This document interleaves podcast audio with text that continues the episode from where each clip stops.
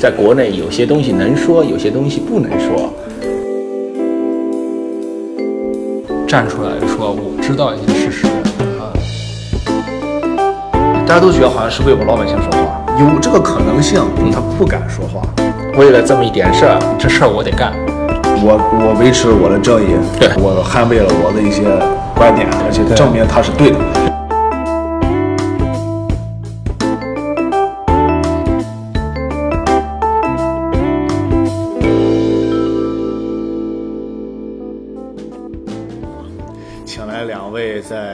应该说是澳洲国立大学在世界上是排名第一吧，对吧？在澳洲大学，在澳洲排名对世界上澳洲排名第一的大学，对吧？这听着怎么怪啊？就两位都是在国立大学读博士的高材生啊，就瞬间感觉这个节目逼格有点高啊！我感觉我身边都有都堆了一堆书的感觉啊。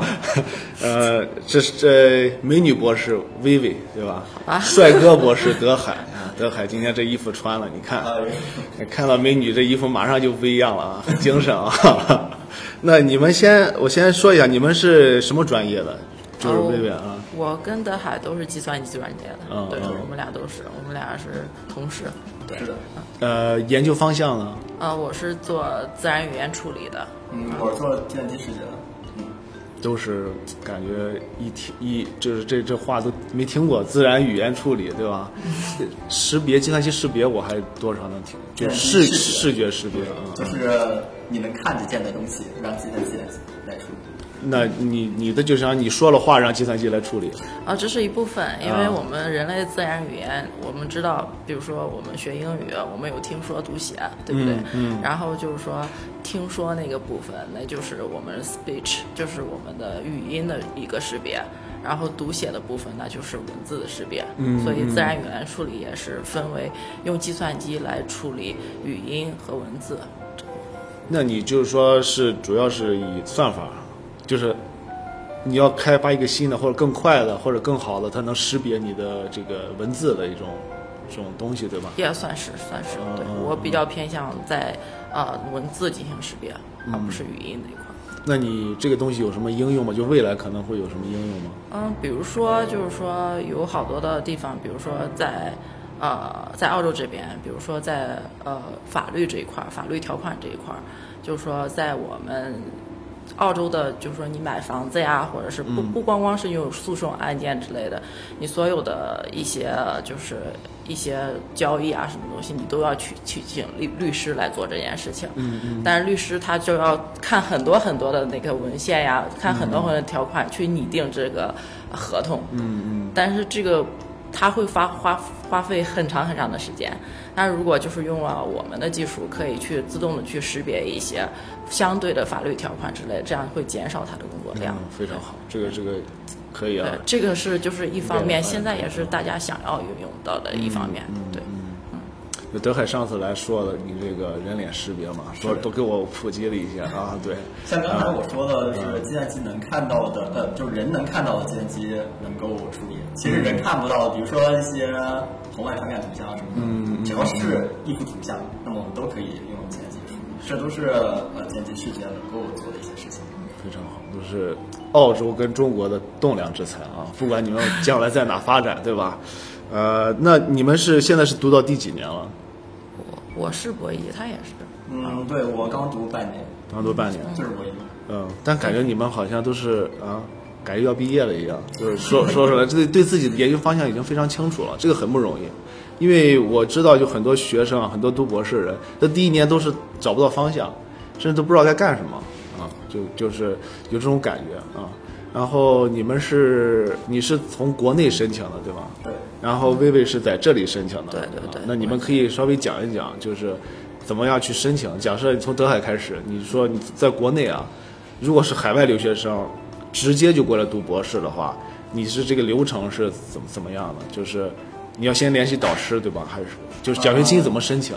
对，这些流程就是嗯，真的是一步一步来，嗯嗯基本上都是满足了前一条，然后才能进入下下一个环节那种。嗯嗯比如说我最开始做的事情就是呃考考雅思，就是你英语必须要合格，这是一个底线，有多多少分的要求？呃，如果是想奥国立的话是六点五分儿，呃，雅思均分六点五，嗯嗯嗯，然后雅思的成绩满足之后，你才可以再再就是进入下面下面环节，就是可能就是找老找导师。嗯，那你找导师的时候，肯定也要先了解了解，就是各个学校、各个学院里边儿你的感兴趣的方向。嗯我觉得方向是很重要的，你必须要做自己感兴趣的方向。这老师你一定要选，将来想要做那个方向。嗯，非常好。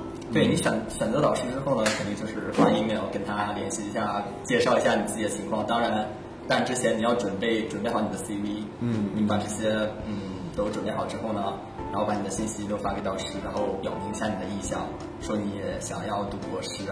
然后如果导师觉得你还不错的话，呃，比对你感兴趣的话呢，他可能就回你，然后进行下一步的交流，嗯。就是可能会经过一些简单交流呢，简单交流之后呢，可能下面会有面试，嗯嗯。那这个真的会有面试，面试他会导师会把组里的一些其他的 PhD，或者是呃呃就是导师亲自啊、提问你一些问题，嗯基本上要把自己以前做的项目啊都要介绍的很完整，然后跟面试一样对吧？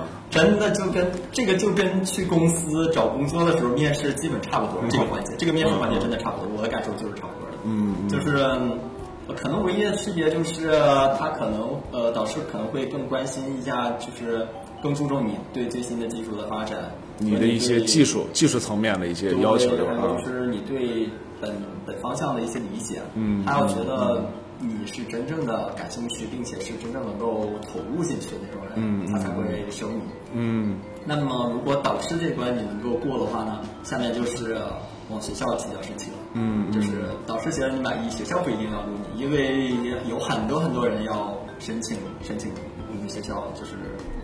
国立大学。啊对，然后你可能把自己的嗯呃，当然还要写一个 research research proposal，就是大体介绍一下你研究研究意向、大纲一类的啊。对，然后当然其他的一些基本信息，比如说你的成绩单什么的，都要准备国内的成绩单对，嗯嗯呃，准备好之后呢，当然就是发到学校的那个申请系统里面。嗯啊，那个申请系统真的是要填好久好久啊，很多页很多页的，填填很多信息。嗯，填完之后就静静的等待消息。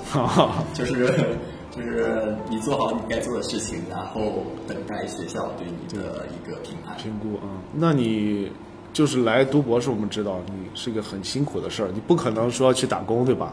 那你奖学金也是，就是说在学校说你可以的时候再去申请奖学金的，还是说你递交申请的时候就已经包括奖学金这块儿了？对，奖学金这个环节确实是我后来才弄清楚的。之前对于奖学金这一点真的是就是很很懵的状态嘛。嗯嗯这边奖学金是分分两分分两半，嗯一半是学费，一半才叫 scholarship。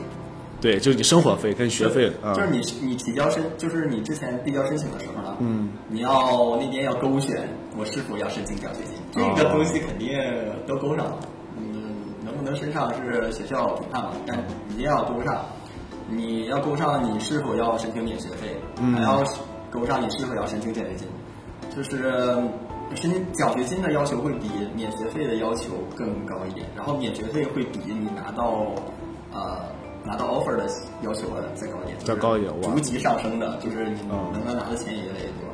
就是你如果能够拿到 scholarship 的话，说明基本上能够 cover 你所有的生活。所有的生活啊，那你相当于是非常优秀啊，就是说百百里挑一嘛，而且你竞争的是包括本地学生，你也竞争，对吗？对对对啊，然后就是整个一一年一个系，可能所有导师都想让自己的学生拿到奖学金，对吧？是的啊，这确实很不容易，竞争很激烈了。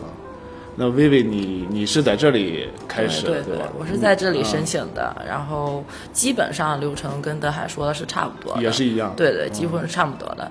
按说我们的话，我们分数要求就是说，如果你是直接的，因为在澳洲的话，你读完三年的本科之后，嗯你要加读一年的叫 honest，就是一个荣誉学位，荣誉学士。对对然后荣誉学位达到均分八十以上就是 HZ，然后你可以自动的去申请，就是免学费与奖学金，就是自动的可以可以就是至少是最低的保证。嗯。然后另外找导师那一块儿的话，就是说跟德海说的也是大体上的是差不多的，email 交流，或者是像我的话，我是因为我之前就跟我的导师，在我在读书的时候，我就跟着他做项目，所以就是说，呃，导师对你了解，一定程度上对你申请奖学金、申请博士都是有很大的帮助的。嗯，对，对，是的，嗯嗯。那你也是，也是属于这种学校给的奖学金，因为我知道还有一种是嗯工业，就是研究机构给你提供奖学金。哦，研究机构提供奖学金，那是看你是要不要跟着研究机构。嗯，因为是这样，我呢本身也是可以去申请 CSR Data Sixty One 的奖学金，就是澳大利亚那对对。个工业科学院，但是它对你的限制很大，就所有的你的 patent 都归它，相当于有有一定程度上相当于签了卖身契了。就你的专利，你你的所有的研究出来的东西，他以后他去，他如果开发的东西，就跟你没关系，吧？对对对，也也就是说嗯。名字还是你，但是你的版权是属于他。的，属于他的，嗯，对，版权和专利是属于他的。嗯。那如果你在学校里面做，那你就是完全是你跟导师的，是吧？呃可以这样，也是规定是有嗯。一部分是他们的，但是限制没有这么大。哦毕竟你如果去呃 Data Sixty One 的话，相当于你签订了一份合同，嗯这份合同就是说。他给你这个一万块钱的 top up，然后你、你要是把这些事情都做掉，对他就多给你加一万块钱。对对对如果你以后发表文章，这个东西能真正应用出来，他有专利权。对，对对对，嗯所以这这个是对，所以说你是想要这一万块钱去卖掉你的 patent，还是说你未来可能你未来可能 是吧？这个不好说的事情。对嗯，还有一个就是说在管理上面就是比较麻烦一些。嗯一般如果你导师是本身就只是 INU 的话，嗯可能他会不是很希望你再去。在 Data City One 那边，嗯，因为 Data City One 现在是它是就是研究加工业方面，可能就是说你的时间会被就是一些具体项目具体的项目来占用很多，嗯对。是，确实这也是嗯一个、一个点啊。就是国内的学生如果来的话，还是如果还是尽量找学校比较好一点啊。这种研究机构可能会有一些更多的限制，对吧？可能奖学金是不是稍微好申请一点？嗯，而且也它是不是也只针对于当地，就是有可能针针对于当地当地的人？不不不，好像是我据我所知的话，就是啊，不论你是海外学生还是当地学生，都是可以申请的。嗯但是也是根据你所选的导师他是在什么机构的，也是有一一定的影响。如果你导师他本身就是研究机构的话，啊、那这种情况下，你你你就是很可能就是跟跟着研究机构的，对、嗯对。那我们就、对，确实，第一步啊，第一道关过了，对吧？就是真正开始了，你也拿到奖学金了，对吧？然后你们这也差不多读了有快一年了吧，也在这写文章，也很累啊。你们有没有感觉就是有一些跟读博士之前，或者说你读博士开始的时候，跟你的期望有没有什么不同？就或者说周围有没有人觉得就是？呃，你听说过也好，就是可可能读着读着就不读了，或者说，你们有没有什么改变自身的一些改变？我觉得还是有挺多的吧，嗯。就是说我知道的，可能像呃，就是海外学生的话，我没有太听说过有有读到中途就不读了的，嗯。但是像当地学生还是有很多的，因为呃有些时候就是说有些人可能认为说那我半工半读，但是在我看来我不是很建议半工半读这种状态，因为博士他如果你读四十小时的全职博士的话，实际上是很辛苦的。你远远不止要投入四十小时，嗯，而且在我这一年读书的时候，我就发现你很容易的，当你看的文章多的时候，你可能会说你的思路更清晰，但是也有可能你思路完全被打乱了，因为你当看到别人做了什么时候，你有时候你的信念会动摇的，对。你看到别人做了东西之后，你就发现好像被别人做掉了，那我的东西怎么办了？对对对，然后做了一段时间，就发现哦，我之前想的想法好像非常的幼稚，嗯。然后好像又行不通，嗯，然后你就要又要去重新的去想，说我是不是要在这个基础上继续呢，还是说我把我原有的东西全部打破，然后再去新的方向去做研究？